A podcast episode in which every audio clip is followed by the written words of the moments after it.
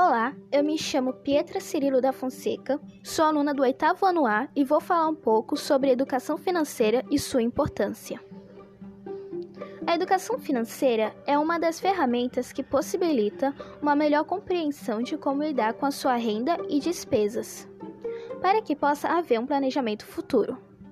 Os jovens que têm acesso à educação financeira apresentam maior autonomia para lidar com seu dinheiro, ou seja, significa que eles têm condições maiores de se virar, quando o assunto é planejamento, consumo e investimento. A educação financeira é importante porque é praticamente uma das causas que abrangerá quase todos os aspectos de vida de uma pessoa.